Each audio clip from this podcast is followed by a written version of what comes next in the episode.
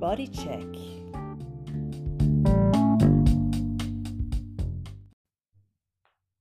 Hallo und herzlich willkommen zu einer neuen Folge von Laras Bodycheck, dem Salon für Körper, Seele und Ausdruck. Ja, nach der langen Sommerpause bin ich wieder zurück.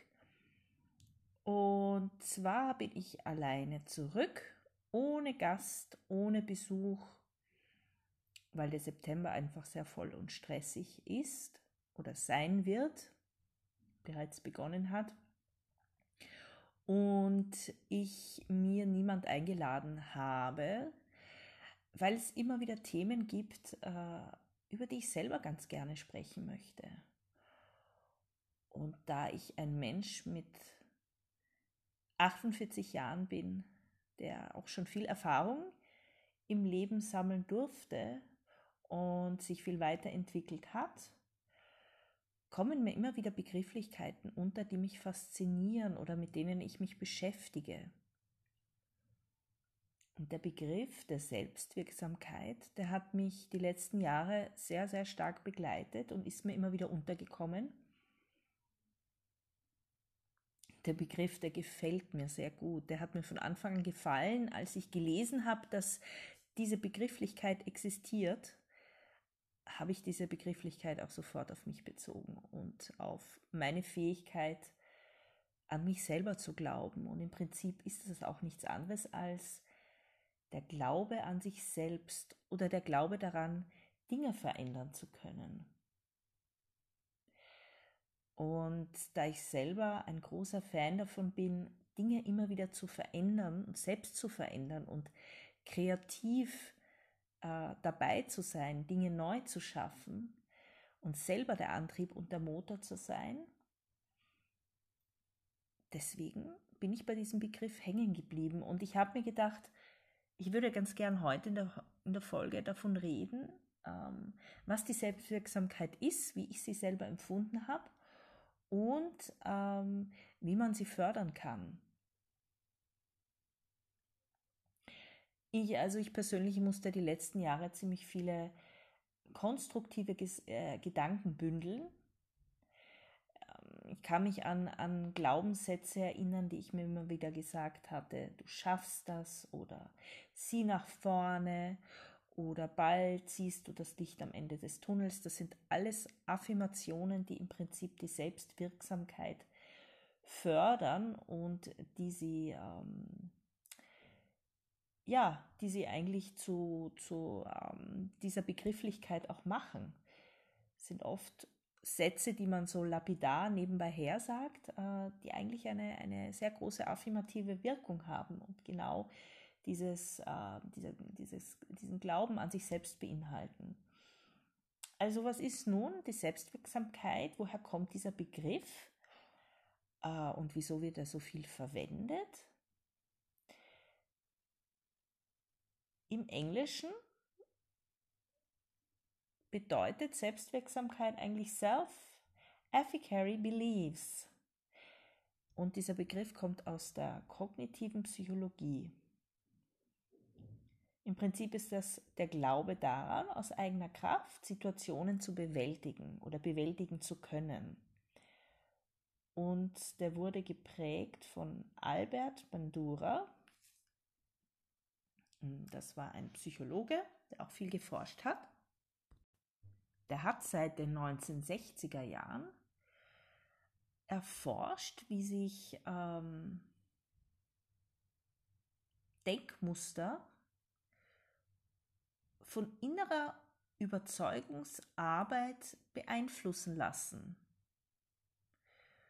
Und da hat er verschiedene Verhaltensweisen erforscht. Unter anderem ist er draufgekommen, dass Menschen Handlungen beginnen, wenn sie überzeugt sind, dass sie diese Handlungen auch erfolgreich meistern werden können. Das ist die sogenannte Selbstwirksamkeitsüberzeugung. Er hat das Ganze in der Social Cognitive Theory, der SCT, zusammengefasst. Und zwar mit dem Ziel, dass man durch, diese, dass, dass man durch das Trainieren dieser, äh, dieser Selbstwirksamkeitsüberzeugung ähm, verschiedene Dinge beeinflussen kann. Und zwar ist das mal selbst eine Veränderung herbeizuführen. Das kann sehr erfolgreich sein, wenn es um Süchte geht, um Laster, um ungesunde Verhaltensweisen, ungesunde Lebensweisen. Natürlich auch bei Phobien und bei Ängsten. Und auch zur Leistungssteigerung, wie bei Sportlern oder Hochleistungssportlern. Mittlerweile sicher auch bei Managern oder im wirtschaftlichen Bereich. Er hat das Ganze in vier Säulen zusammengefasst. Also diese vier Säulen sind quasi äh, die Grundfesten, um äh, diese Selbstwirksamkeitsüberzeugung äh, zu festigen. Und zwar ist die erste Säule ganz wichtig, Erfolgserlebnisse, also sich Erfolgserlebnisse zu schaffen. Ähm, immer wieder versuchen, neue Räume zu öffnen und Dinge erfolgreich hinter sich zu bringen. Das füllt sozusagen das Schatzkästchen an und wird langsam zur Basis, auf, auf dem sich diese Selbstwirksamkeitsüberzeugung auch noch mehr festigen kann. Die zweite Säule ist ganz wichtig und zwar, man soll sich Idole schaffen und zwar erfolgreiche Menschen oder erfolgreiche Vorbilder suchen und diese beobachten und diese richtig genau studieren. Und drittens, der Einfluss von sozialen Gruppen ist natürlich nicht von der Hand zu weisen. Das heißt, es ist ganz wichtig, in welchen Bereichen, in welchen sozialen Schichten, in welchen Gruppen bewege ich mich und wie wird dort mit mir umgegangen. Und wie beeinflusst mich das? Wie sehr bin ich dort Beeinflussungen ausgesetzt? Und wie kann ich mich dem teilweise dann natürlich auch entziehen und auch diese, diese Leute meiden? Und viertens, Emotionen und deren Anzeichen versuchen einfach positiv zu beobachten und auch zu besetzen. Das heißt, wenn ich übermäßig schwitze, wenn ich nervös bin, wenn ich zu zittern beginne, wenn ich rot werde, wenn ich stottere, das in einen positiven Zusammenhang setzen und lernen, dass das einfach Anzeichen zum Beispiel freudiger Erregung ist oder Anzeichen, dass man wach ist und dass man ähm, bereit ist äh, und dass man aufgeregt ist, dass das völlig in Ordnung ist zum Beispiel. Also ein gutes, äh, ein gutes Beispiel ist natürlich das Lampenfieber bei Menschen, die auf der Bühne stehen. Das kann ein ganz, ganz guter Motor auch sein, die Leistung nochmal zu steigern und die Energien zu bündeln. Und diese Selbstwirksamkeit oder diese Selbstwirksamkeitsüberzeugung ist bei jedem Menschen unterschiedlich ausgeprägt. Es hängt davon ab, wie derjenige als, als Baby, als Kleinkind, äh, welche Erfahrung derjenige als Kleinkind oder als Baby gemacht hat. Ähm, kleine Kinder bzw. Babys äh, kommen auf die Welt äh, als nicht selbstbestimmte Wesen. Sie sind äh, abhängig von uns, dass sie, dass sie, äh, wenn sie weinen, trinken bekommen und dass man sie hochhebt und sie kommen relativ schnell darauf, dass sie, äh, wenn sie sich in einer bestimmten Weise verhalten, wie zum Beispiel weinen oder strampeln oder sich äußern können, dass sie ein, ein Ergebnis erzielen, dass diese, dieses Verhalten etwas auslöst. Und das ist natürlich für so kleine Babys ein unheimliches Erfolgserlebnis. Und es setzt sich im Kleinkindalter natürlich fort. Ähm, äh, diese, dieses Bewusstsein, etwas bewirken zu können. Und später im, im, schulischen Leben natürlich auch kommen wieder ganz neue und andere Herausforderungen und, und äh, Hindernisse und, und Aufgaben auf einen zu. Und das Ganze fördert natürlich äh, die Autonomie eines Menschen und vor allem stärkt es die Identität. Interessant ist auch, je größer die Anstrengung, ähm, besteht, ein Ziel zu erreichen, je größer ist dann auch der Erfolg und je stärker wird diese Selbstwirksamkeit dann auch wachsen. Äh, ein wichtiges Thema spielt natürlich das Erlernen der Selbstwirksamkeit und die, die Erfahrung, äh, Selbstwirksamkeit zu erfahren ähm, in der Pubertät und in, in, im Jugendalter. Das ist ein Alter, in dem Kinder nach Identität suchen, nach Ich-Stärkung. Und bei Kindern generell ist es ein Irrglaube, ihnen viel abnehmen zu müssen. Das heißt, Kinder müssen ihre Erfahrung machen und müssen sich ausprobieren können und müssen scheitern dürfen. Und genau das Scheitern und das Fehlermachen ist eine unglaublich wichtige Erfahrung, um die Selbstwirksamkeit zu stärken. Weil wenn ich nicht den Raum habe, Erfahrung machen zu dürfen, habe ich auch kein Übungsfeld. Und dieses Übungsfeld ist wahnsinnig wichtig, um sich ausprobieren zu können, um diesen Prozess anzustoßen, Dinge zu versuchen. Und auch vielleicht, wenn es nur einmal in diesen paar Malen gelingt, äh, etwas erfolgreich zu bewältigen, bleibt genau das hängen. Und genau dieses Erfolgserlebnis wird auch die anderen mehr oder weniger negativen Erlebnisse ganz sicher überstrahlen, weil ein Erfolgserlebnis eine viel größere und nachhaltigere Wirkungsweise hat. Natürlich bleiben negative Erfahrungen hängen und wenn man ständig negative Erfahrungen macht, dann kann sich das auch ganz schnell umkehren. Aber ein großes Erfolgserlebnis neben mehreren kleinen Scheiterungen wird auf jeden Fall hängen bleiben. Wichtig ist, äh, dass sich ausprobieren dürfen und auch nicht gleich in eine Schublade gesteckt zu werden, sondern ein, ein, ein großes Feld, ein großes Spielfeld zu haben, um Erfahrung zu sammeln und um sich auszuprobieren. Das ist genauso für das Kleinkind wichtig, dass ihm nicht alles abgenommen wird und, und dass es auch mal hinfallen darf. Und das ist für einen Jugendlichen ganz wichtig, dass er auch mal schwierige Aufgaben ähm, aufgetragen bekommt oder unangenehme oder unbequeme Aufgaben, dass ihm oder ihr Verantwortung übertragen wird und dass dem Kind oder dem jungen Menschen auch etwas zugetraut wird.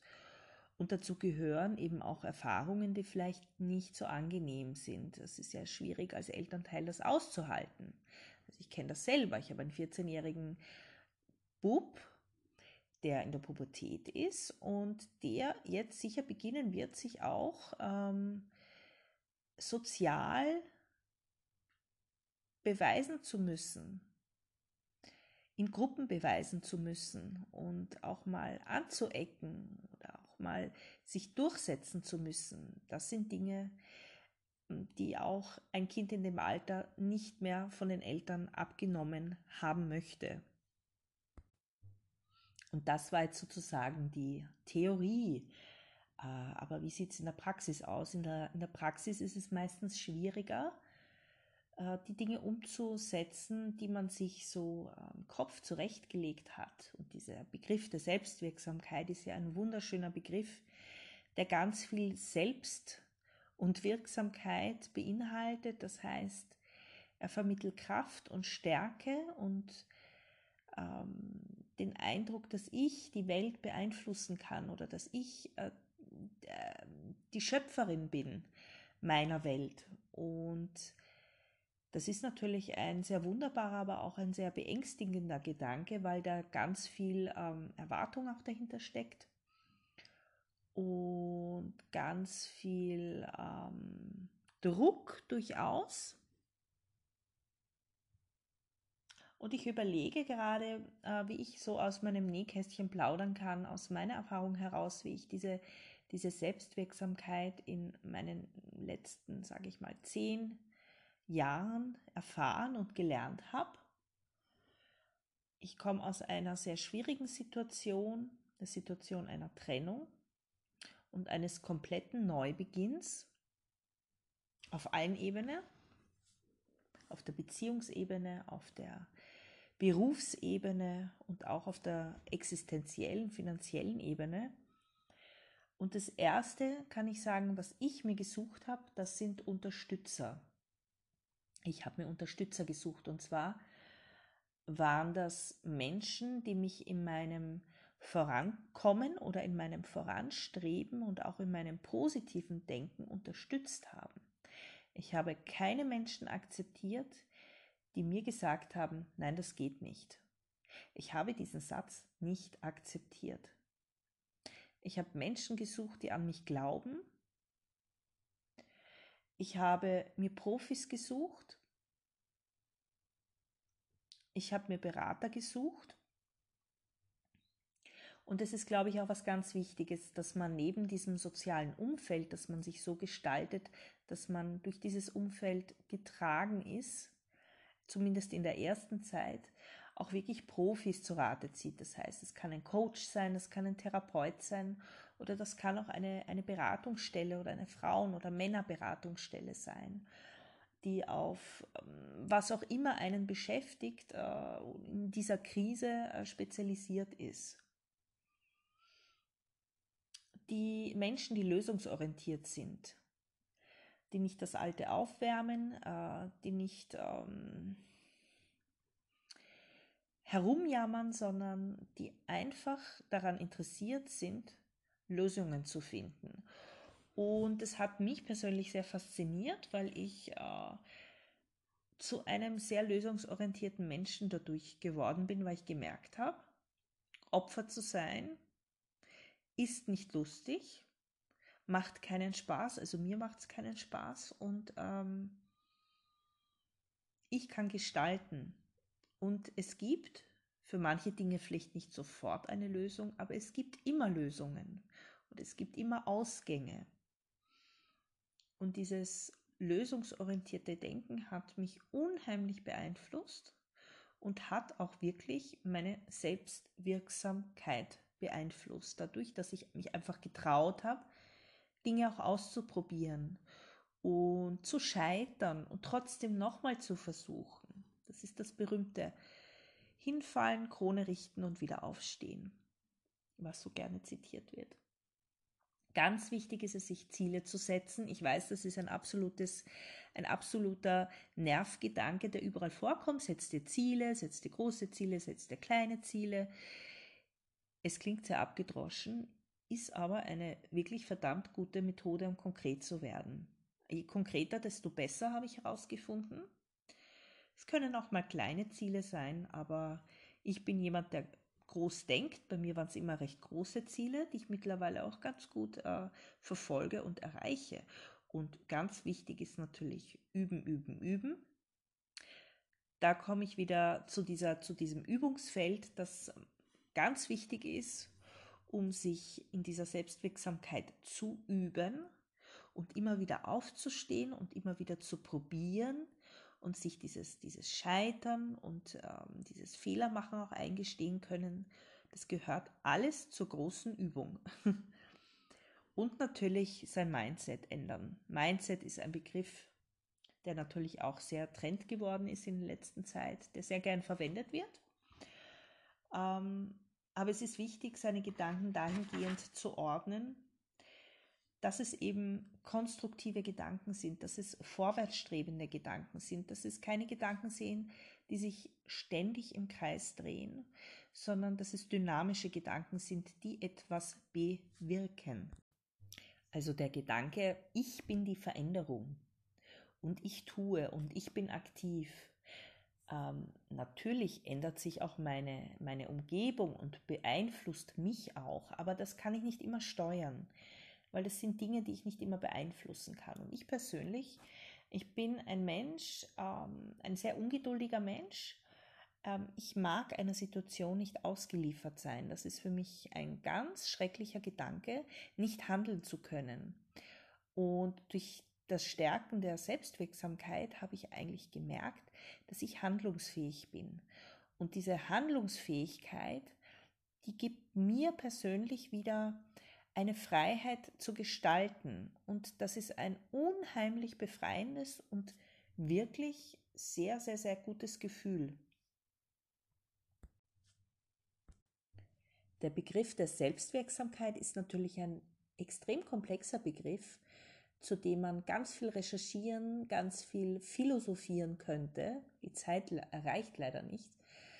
Aber wenn ihr bei Mr. Google einmal auch den Begriff eingebt, dann werdet ihr sehen, dass da äh, ganz viel Information aufpoppt, ähm, wo ihr euch auch richtig vertiefen könnt wo ihr recherchieren könnt. Ähm, es gibt ganz viel äh, auch tolle Profis, die mit dieser Begrifflichkeit und mit dieser Methode arbeiten, die auch sehr schöne Berichte und Erfahrungen ähm, aufgeschrieben haben auf ihren Webseiten. Und ihr könnt auch äh, sehr tolle PDF-Dateien von Abschlussarbeiten und Diplomarbeiten zu diesem Begriff aus dem psychologischen Bereich finden, sehr viel wissenschaftliche Arbeiten aus der Verhaltensforschung äh, von sehr guten Autoren finden.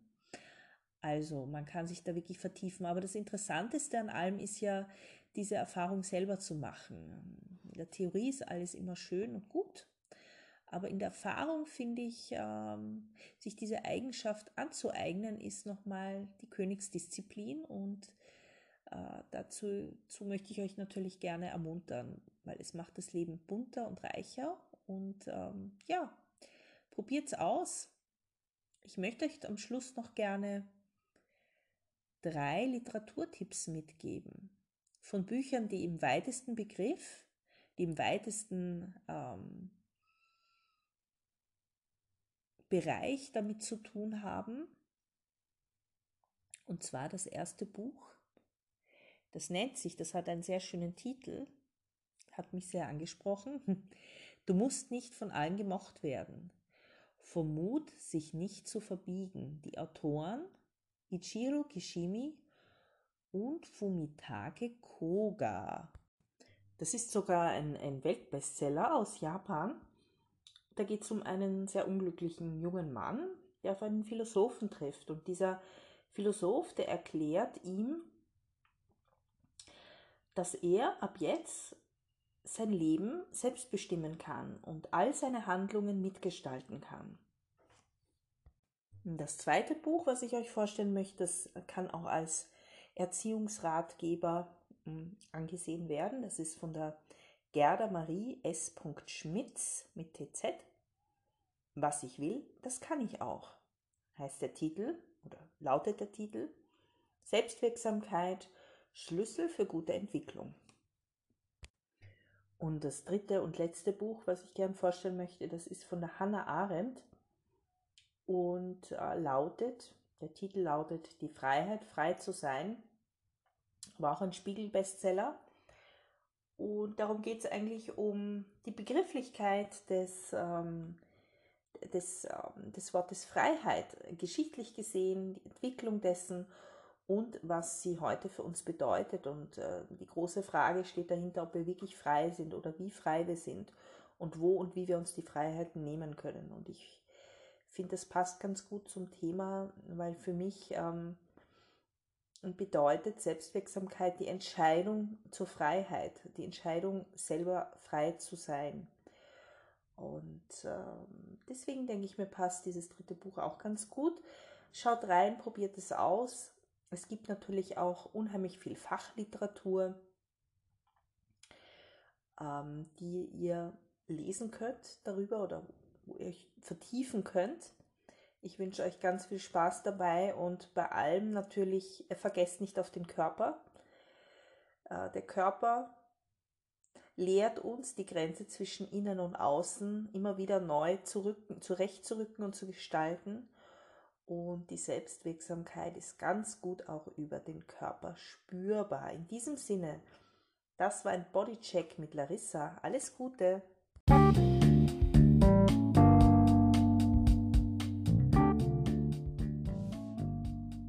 Bodycheck